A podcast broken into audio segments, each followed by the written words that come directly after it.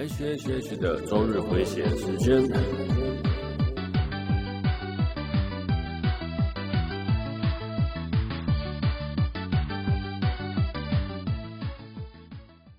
嗨，各位朋友，大家好，我是 H 哦，欢迎来到 H H H 的周日回血中 EP 九十八集哦。前阵子啊，我不是说我买不到快塞吗？对，我这周买到快塞了。我的朋友跟我说要我去莱尔富或者是美廉社或者 OK 卖哦。然后他说小气全家哦，不知道在强三小每天早上瞬间有卖光了。对啊，明明就都是一百八，为什么他们就会就会先卖光？跟他买会比较便宜吗？我是不知道啦哦。那我后来怎么找到快餐呢？我先去我公司附近的莱尔富买嘛。然后买完之后呢，你想说下班之后再过去买一支。那没有想到那个店员是同一个女生，想说啊，一定会被她认出来。那个女生。应该也认得我了，我想说，算了，不要不要去为难人家嘛，吼，因为一个人只买一只嘛，啊，我就回到家里附近的美廉社买了，吼，好。那、在我要测的时候，我就看了一大堆网络教学的影片。啊，官方的说法是二点五公分啊，就是在鼻腔里面转二点五公分，伸到二点五公分里面，然后两边都转嘛，对不对？那、啊、但是我看着网络上医生的教学，他就说要插进鼻子七点五公分啊，哇，七点五公分哦，几乎是整只都插了进去，诶诶没有了半只啦，而且他说不会痛，然后他就说先把那个测试棒。往上顶，然后再往下压，然后一边转，然后一边就会进去啊。他他是这样教的哦。好，去看耳鼻喉科的时候，我真的觉得，就是那种医生啊，把药药啊伸到你鼻子里面的时候，哎呀，伸很深的时候，里面真的是超痛的啦。所以我都觉得，哎，他真的是讲真的还讲的，还是讲干话？真的会痛？真的不会痛吗？哦，那我在那边呢，就想说我到底要不要插？要要不要插到那么深啊？那要插那么深？的话呢，这很难过啦。但是要测就要测到有效啊！如果没有没有效，那你测的药深不深，然后在那边难过，鼻子在那边不舒服，何必呢？大概是这样子，要嘛你就是一直做到底。我的个我的人是这样子啦。哦，好，呃，话说回来，那个医生在这只他只是一个洞，然后就 OK 了吧，对不对？但是官方呢是说两个洞啦，那我想说，两个洞是不是要差两个？哎，官方说明说是两个，那好了，那要测就要测的要效，我两个都测嘛，对，然后就是两个都升到底，两个都测哦，那就我就照他的方法，先插进右边的洞，那虽然呢。进去蛮里面，但是还是稍微有点痛了。但是我想应该够深了，因为我也插不进去了，然后就拔了出来。OK，那第二次呢就要插左边嘛。就我插进去的时候，稍微有点深深度的时候，就突然哦想要打喷嚏，我当下想说靠怎么办？要打喷嚏，要打出，要打喷嚏，要打出来了，你知道吗？我就急忙把它抽出来，然后就喷嚏就打出来了，哇吓死！我想说如果再插里面，然后喷嚏喷出来，然后在那个测试棒上面，或者是那个测试棒在里面。打喷嚏不知道会是什么样的状态哦。对，然后我朋友哎，是不是有人那种吃面吃到一半，然后从左什么打喷嚏，然后从鼻孔喷出来的故事啊？好了，题外话哦。然后后来呢，其实我就插第二次也插进去左边了嘛。那就插进去，哎，没有想象中的痛，也没什么感觉，就反而就一直转，一直转，哎，就插越插越里面，越插越里面，越插里面。想说，等一下，我是不是插错洞了？嗯、呃，插这么深，真的是没有问题吗？你知道吗？我那时候。当下超级怀疑的，那几乎呢半支都被我插了进去了。那我就 这半支，那因为我买那个一百八的蛮长的那个探测棒哦，半支都插进去了。然后就转一转，那鼻子又流出来，然后拔出来呢，鼻子超痛。虽然在里面转的时候是比较不舒服了，那拔出来呢测 OK 了。好，虽然呢我从上礼拜到现在，我的喉咙都还在痛啊。那。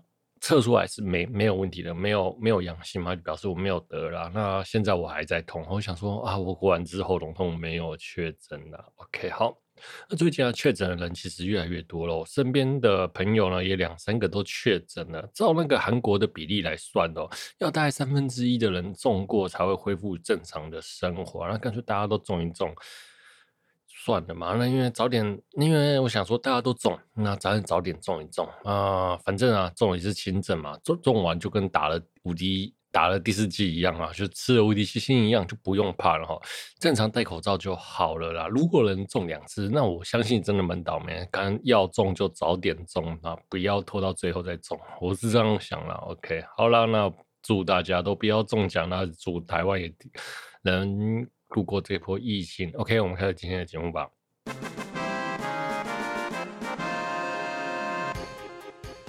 这是一个死宅一边喝酒一边打保可闲聊一些相关话题练习口条、克服自我逻辑障碍的节目。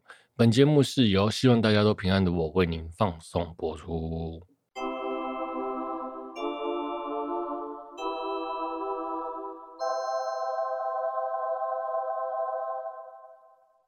哦，首先是出租女友第二季，二零二二二年的七月要上，就是今年了。真人版呢也是七月上啦。真人版呢是由大西流星和樱田日饰演，好，这两个我都不认识，不好意思啊哈。其实我那时候看到真人版要上，我跟他说干嘛不找雨宫天，或者是那个 Anako？哎，Anako，我不觉得不错吗？对不对？好好好。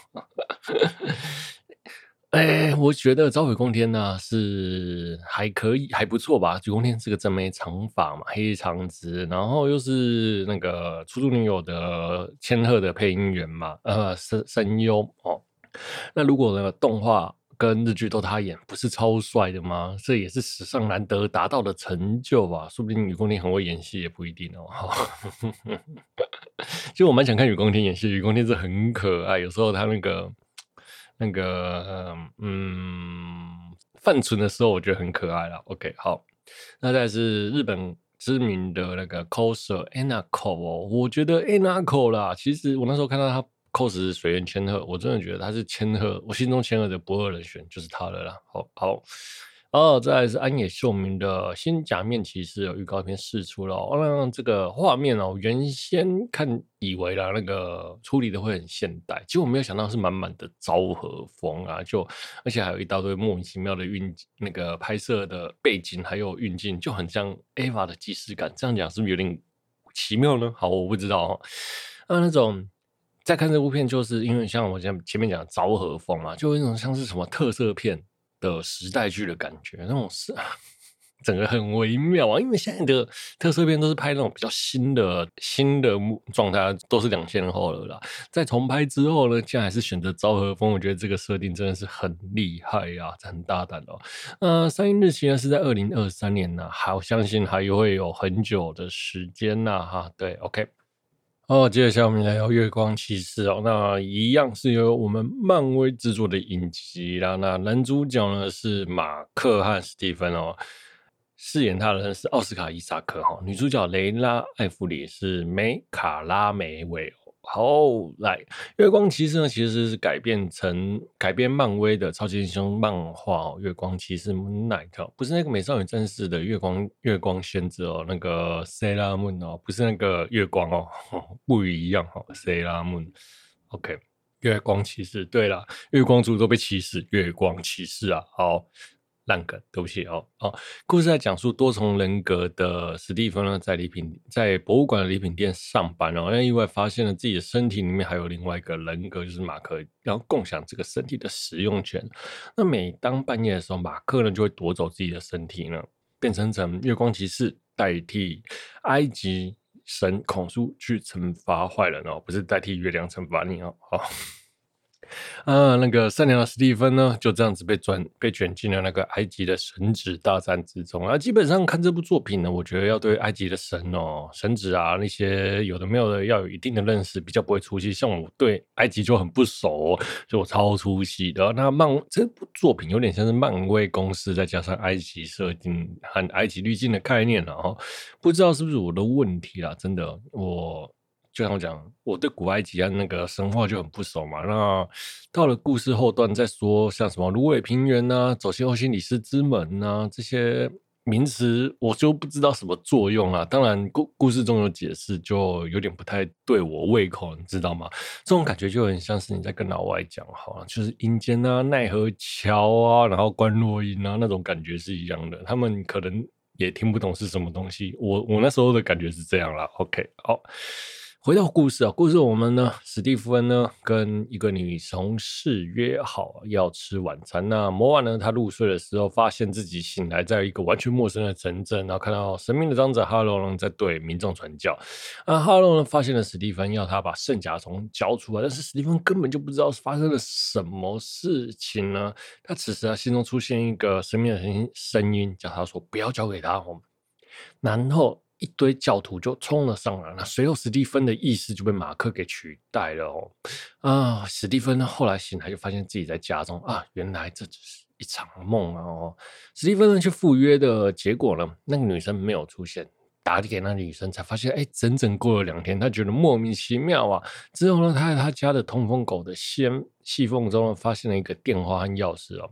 他打开手机，一个自称雷拉的女子打了电话来说：“马克，你怎么消失了？对啊，消失了一整个月，史蒂芬根本就不知道发生什么事情。人家说我可以。”米拉说：“我可以帮助你，你相信我就对了哦。”那基本上，我觉得这个故事的展开相当的好看哦。其实有别于现在漫威的拍摄手法，充满谜底的展开，这边真的很优秀啊！好，史蒂芬呢正常上班之后，发现哈罗来找他，意识到啊，原来他的梦是真实的，他梦中的人物竟然出现了。哈罗呢要史蒂芬交出圣甲虫，但是史蒂芬说他没有这种东西。当天晚上，史蒂芬在工作就被怪物给攻击。史蒂芬跑去厕所的时候呢，他在厕所前面遇到他的多重人格马克，跟他讲话。他这时候才发现他有多重人格哦。那马克就说，将身体的主导权交给他，他就能带领他们能逃离困境。但史蒂芬说：“我为什么要相信你啊？”好了，那但是最后也没办法，就他只能把身体的控制权交给了马克。马克呢，召唤了战衣，变身了月光骑士。我差点讲成月光仙子，吓死！好了，那月光骑士的打斗跟原先漫威公司的打斗很不一样，有一种拳拳到肉的感觉，还有一些血腥感，这一点我觉得相当的棒哦。好，那史蒂芬呢？隔天醒来正常上班，他发现博物馆的厕所。遭到破坏，警方拉起了封锁线嘛。史蒂芬呢，不可置信，他以为昨天只是一场梦而已，没想到竟然是真的。他就跑去找了警卫室的同事呢，调出昨晚的影像，然后就跟同事说：“哎，昨天有怪物在博物馆追着他跑，然后他看到一定会很惊讶。但是影片调出来，史蒂芬呢，一个人独自在逃跑，不知道要躲什么，就跑进厕所之后就发现巨大发出了巨大的声响。那正常人呢，就看就看出来是觉得是哎，史蒂芬精神病发。作跑去厕所破坏啊，所以今天的那个博物馆厕所遭到破坏就是他搞的。博物馆的高层看到了这个影片，结果了史蒂芬，并将他那个精神病院的名片哦递给他，要他去看医生啊。哦，史蒂芬呢不知道发生了什么事情呢，那他就呢拿着那天找到的钥匙哦去打开仓库，那是一个仓库寄放的钥匙哦，打开打了开来，没想到里面有一张床，然后袋子里面还有枪。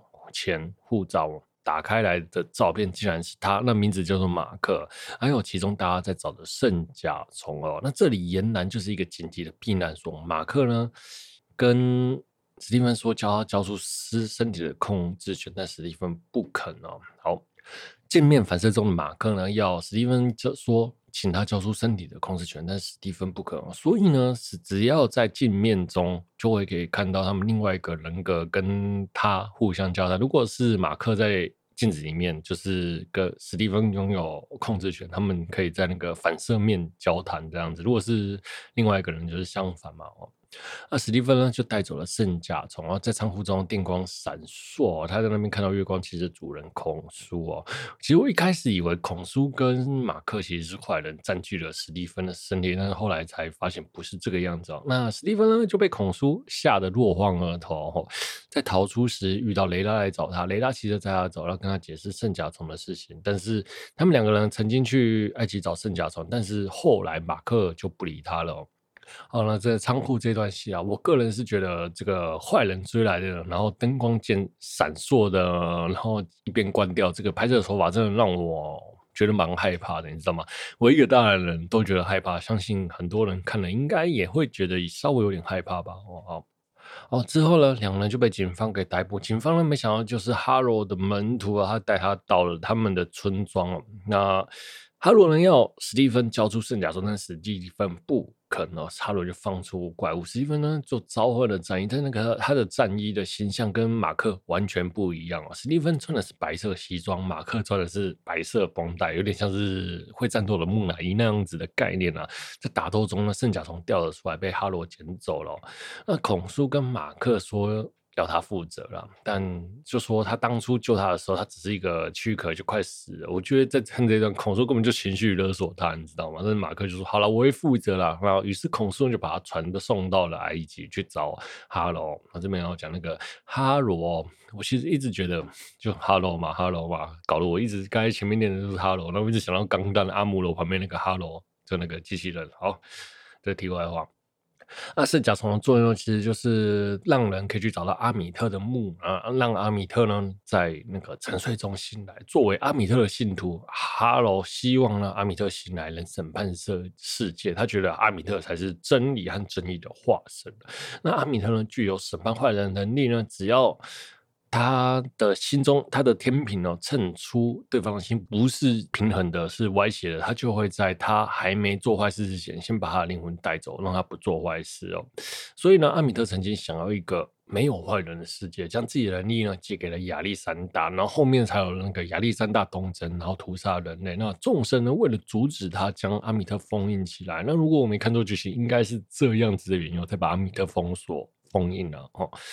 那孔苏呢，一样也是一个审判的神子，只不过呢，他是在人类做坏事的时候才会除恶这样子啊，这有点像是什么中立的恶，他他除恶的方法不是那么正派，就有点像坏人，坏人惩罚坏人的概念啦。对，中立的恶哦，和绝对的善哦，像我们前面讲那个阿米特，就是只要他的天平。有歪斜，他虽然他没做坏事，但是他就会先让先不让他做坏事，处理掉他。我个人是觉得这一段也太偏激了。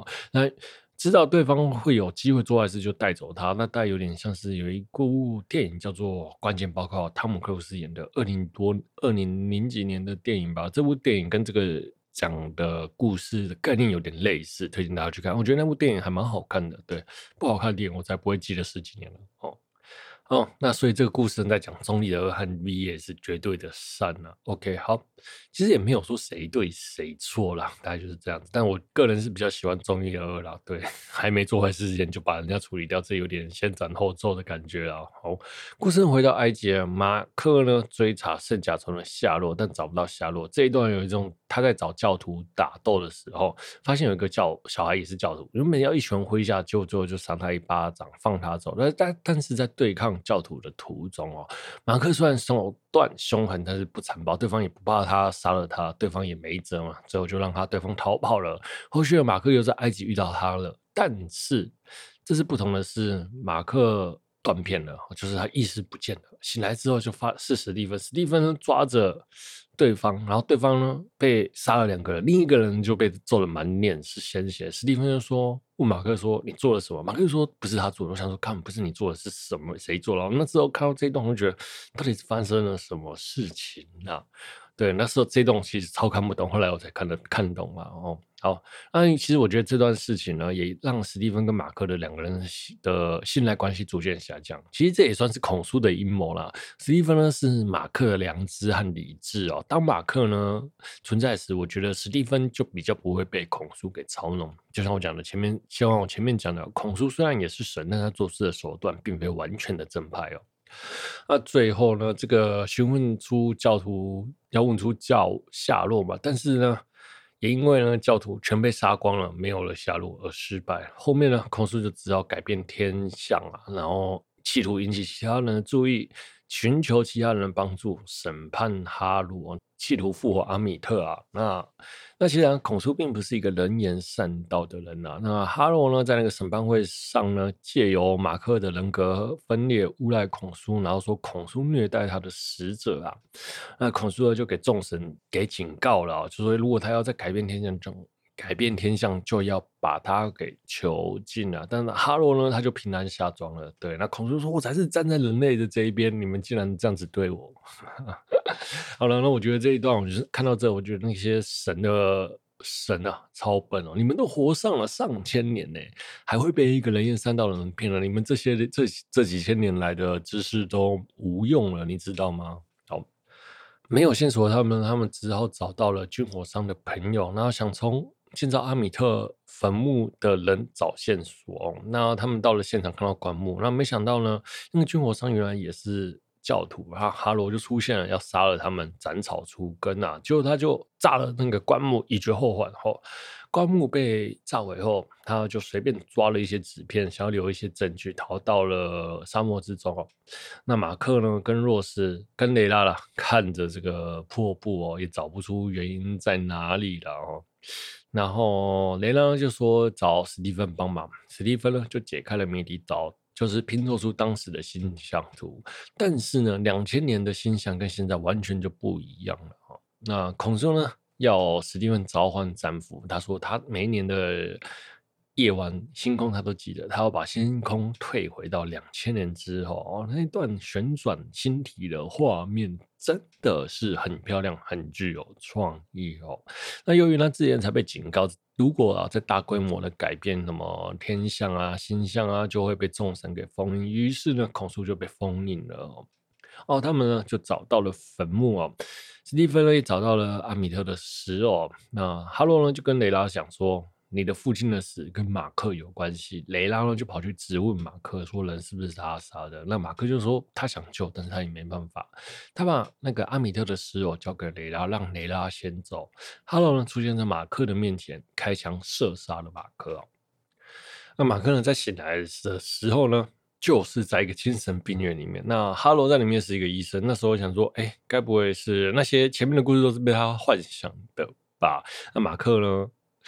在这边接受治疗，他都是他幻想的。我觉得那时候看到这一段，我觉得哇，真的假的？你这样子演，呃，虽虽然很多精神病的精神病患的电影都会是这样子演的，但是这个到底是哪个是真，哪个是假，我已经被搞糊涂了。那这边虚实的切换哦，真的是啊，对，觉得这边真的是拍得很厉害了。哦，好。那马下一个场景，马克呢就在长廊里面啊，他想要逃离这里，发现这里有一个棺木，里面有人大喊的要放他出来，他推开了棺木，发现里面竟然是史蒂芬。哇，我觉得这一段真的是啊，史蒂芬跟那个马克同框了。好，那这边呢，其实大概就是在说他潜意识啊，潜意识里面的内容，大概就是我们用现实中的人事物来投射的概念啊，所以他可能心中觉得，哎。那个哈罗是审判者的概念，然后在审判他们的状态。于是呢，在前世中，他就把它投射成医师这这样子的想法吧。我想哦，哦，那两人来到近，然后看到一个蛇河马的神子，他就是塔威雷哦。啊，那个河马的神啊，真的做的造型很厉害，很可爱，我超喜欢他的哦。然后他就说他已经死亡了哦，那把他们心脏拿出来审判。然后如果天平歪了一边，他们就被会被抛下船；但是如果人平了，他们就能到达芦苇平原哦。但是他测了许久，发现两人的心脏都不完整哦，要两人公开隐藏的记忆才能达到平衡。那史蒂芬呢，就看到马克。当了佣兵，杀了很多人，然后他跟孔叔定下契约的话呢，也看到马克呢小的时候跟弟弟去探险，导致弟弟意外的溺死哦，妈妈无法原谅他，然后他为了逃避妈妈的毒打，这时候产生了另外一个人格，史蒂芬代替他。我们这边也才知道哦，原来史蒂芬是马克的另外一个人格，原来马克才是那个主人格啊。那一开始我们被误导了哦，一开始我们都觉得哎。史蒂芬是本体，然后马克才是人格。OK，那这边有一段就是马克呢，其实很喜欢、很想念他的母亲，但是母亲离世之后呢，马克到外面的到山里外面呢去致哀，然后马克呢就抱头痛哭啊。那因为心中无法承受，那个画面瞬间变成史蒂芬的人格切换了。哦，这段真的觉得从痛哭到变史蒂芬的那种，什么事情都没发生过，这个。演技我真的觉得超好的，超厉害的，真的真的是佩服啊，佩服。哦，好，那因为呢，他们两个人把自己的秘密都公诸于世，公诸于对方了嘛，心脏的重量就变成了平衡，就心理补完了嘛，这不就是我们哦，在常知道常讲的那个什么，在精神上补完自己的缺陷哦，众所皆知的人类补完计划嘛。好了，这是干话哦。好了。我觉得自己跟自己心中和解，就是自己原谅自己这一段，我认为相当不错啦。那在史蒂芬呢掉下船的时候呢，马克回过头去救他，马克真心的告白，就说：“你才是我的超能力。”这一段我真的觉得有点乱，有点心中蛮感动的，就是那个我的多重人格才是我的我的超能力这件事情呢，我觉得这蛮软蛮蛮软的啦。认真讲，好，故事的另外一边，雷拉呢跟着哈罗的车队到了金字塔，要复活阿米特，众神出来阻挡，然后被哈罗瞬杀。我觉得这个瞬杀，那个众神也太弱了吧？哎，你们都几千年了，竟然就被这样瞬杀了。被瞬杀是刚好了，又被骗又被瞬杀，烂死了哦。好了，那阿米特复活了，需要能量了，然后他们就审判了开罗的民众，大量的吸取能量哦。雷拉呢，趁机找到孔苏被封印的石偶，解放了孔苏。那对，然后就把那个石偶摔在地上，然后就这样就解放了。那你前面那个。封印的时候还一堆人来帮忙封印，然后结果解放的时候摔下去就解放。墙上还有其他的石像，你干脆一口气摔破算了。被封印在这种没有警备的地方也太扯了吧？那要解开封印呢，只要摔烂就好了，就这样啊？对，等一下哦，对，他前面有个设定要在那个金字塔大神殿摔破啦，所以呢，他们才那个哈罗才会带着阿米特的神像到大神殿哦。对，不然他随便找个地方摔破也 OK 啊。哦。好，那再来，史蒂芬跟马克两人呢，因为坦诚和解了嘛，然后将方舟开到欧西里斯之欧西里斯之门哦前面，然后死而复，他们两个经过那个死门死而复生。呃，他们一开始呢就被射出来了心脏嘛，然后结果他一回到现世呢，就马上召唤了月光骑士的衣服，就那个叫那个李庄李庄。对，应该是要李总吧。哦，然后变身，然后把子弹弹了出来，然后变身成月光骑士了。他呢，飞到了金字塔。那其实回到世界的那一段，死而复生。其实后来他们就和解了嘛，所以他们两个就可以人格互相替换嘛。那就马克呢，就跟孔叔谈判说，这次任务结束之后呢，爸爸史蒂芬跟孔叔谈判之后呢，说这次任务结束之后要放过他们。那孔叔也就答应了哦。好，再来是娜塔威呢，就是那个河马呢，说呢要将那个阿密特封印在凡人的圣地里面，并将他的宿主杀死，才能完全的封印阿密特啦，不然阿密特一直会出来危害社会的。其实我觉得这边很有趣，阿密特其实并不是坏那么坏的坏人嘛，但是好像把他塑造成一个很很坏的坏人的感觉。这个坏也不是多坏，你知道吗？他也不算是完全的恶人啊，我是这样想的哦。那雷拉呢就答应了娜塔威塔威拉塔威雷呢，成为他的化身哦，变获得神力。然后他那个造型变身的造型就很像神力女超人了。OK，那两人呢和孔苏并肩作战，对抗哈罗跟阿密特了。最后呢，马克其实有点打不太赢了。那一瞬间断片，突然就打赢了。这其实就在暗示，其实还有第三个人格啊。好，那他们呢就将阿密特呢封印在哈罗的体内。那马克呢？拒绝了孔叔命令，是要杀了哈罗。那孔叔呢，就放了他们两个人。好，下一个场景呢，哈罗呢在精神病院中被带上了一台礼车，里面有孔叔坐在里面。孔叔对着哈罗说：“我永远都会赢的。”那结果没想到前面的那个驾驶转头，竟然是马克的脸孔，但是那个人格明显就不是他，然后就是我们传说中的第三个人格。然后他就开枪杀了哈罗。好，结束。OK。那其实我觉得这个故事画面很漂亮，剧情结束接续的也很超展开，但是有些剧情又很断片，有些剧情的前进又很慢，我就有一种他在尝试新手法，但是有点我觉得我个人是觉得不太成功啦。前两集我觉得还行，那后面因为那些埃及的神祇我真的不太熟，就让人有点兴致缺缺。我觉得前面最好看就是那个精神切换的部分啊，就一堆谜团。好，呃，因为那个。那埃及那些名字我不太熟，所以当我看的时候，确实是蛮摸不着头摸不着头绪，一分心就很难看懂，所以我就那边一直一直回转，一直回转，一直回转。但是我认为整体来说是一个不错的作品，像前面两集在那个铺满谜团的时候，在后面两集在那个潜意识世界的时候，我个人都觉得这这两这边蛮好看，但是在中间的不时候，在大概第四集。诶，第三其实没有啦，也没有说到不好看，就是中间我确实是没有什么兴趣一点点，但是不是说他没有做出高潮，而是单纯的就突然冷掉，不知道为什么，我也想不出原因了。好啊，对啊，这边中间又讲到雷拉雷一直在探讨雷拉父亲的死亡被马克害死的这个部分，就像因为他解释有点不太清楚，我有点不能当下马上能理解。雷拉父亲的死亡跟马克有什么关系？就是他探他雷哎，马克呢是探险队嘛？哎，探险队哎，马克是探险队雇的佣兵啊。雷拉的父亲是里面的教授嘛？然后他们到了探险队，然后开垦坟墓嘛。那马克的伙伴呢，鬼迷心窍，杀了博士和马克这样子。那马克呢，又在不小心之间呢，遇到了狂叔，变成了月光骑士，应该是这个样子啦。只是我觉得，为什么这段叙述就是没有那么清楚了？明明就很简单，可是就是没有让人很有代入感，我也不能理解。那再来就是雷拉跟马克这两个人男女主角的关系哦，很没激情，就是嗯。好像朋友而已，他们根本是夫妻吗？不是吧？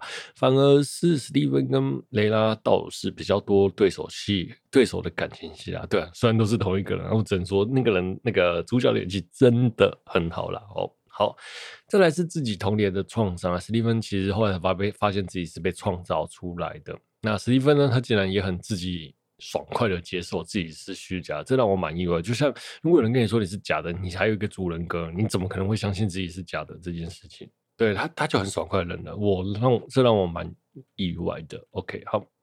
啊，再来是马克和史蒂芬在死亡阴间啊精神病院的那个桥段，我个人觉得蛮好看的。但是因为那个虚实的切换，真的让人摸不着头绪，到底哪个是虚，哪个是实？到底是埃及是真的，还是医院是真的，还是船上是真的？我那时候真的是完全搞不懂。就算我看完之后依旧搞不懂，但是这段真的是很好看呐、啊。好，OK，今天就月光石就聊到这里啦。好了，那今天呢？如果有喜欢我节目的朋友呢，欢迎订阅分享，也欢迎在 Apple Podcast 五星推播我的节目。如果有喜欢我节，也欢迎大家留言跟我聊动画。如果本期节目疗愈到你，那真是再好不过的事了。我是 H，我们下周见，拜。本节目是希望有希望大家都未来会平安的我为您放送播出，拜拜。